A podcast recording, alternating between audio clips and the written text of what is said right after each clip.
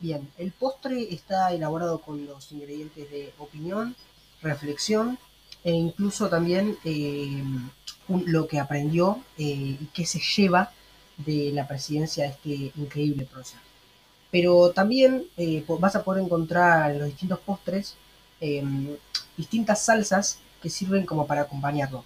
estas salsas están elaboradas con frases de Sarmiento, las frases más reconocidas y, importantes que dijo durante, estaba, durante su mandato como presidente, pero también a lo largo de su vida.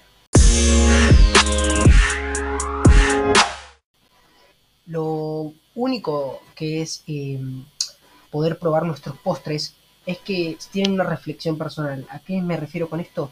Es que es de acuerdo a lo que interpretó cada uno.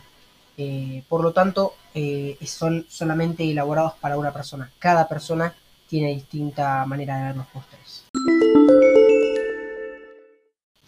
Pero estas frases no solamente hablan, como antes he mencionado, de, mm, los distintos aspectos de su presidencia, como la educación, eh, el factor militar, la economía, ni tampoco el censo.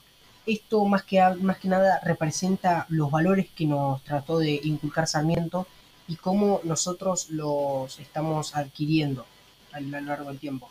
Thank you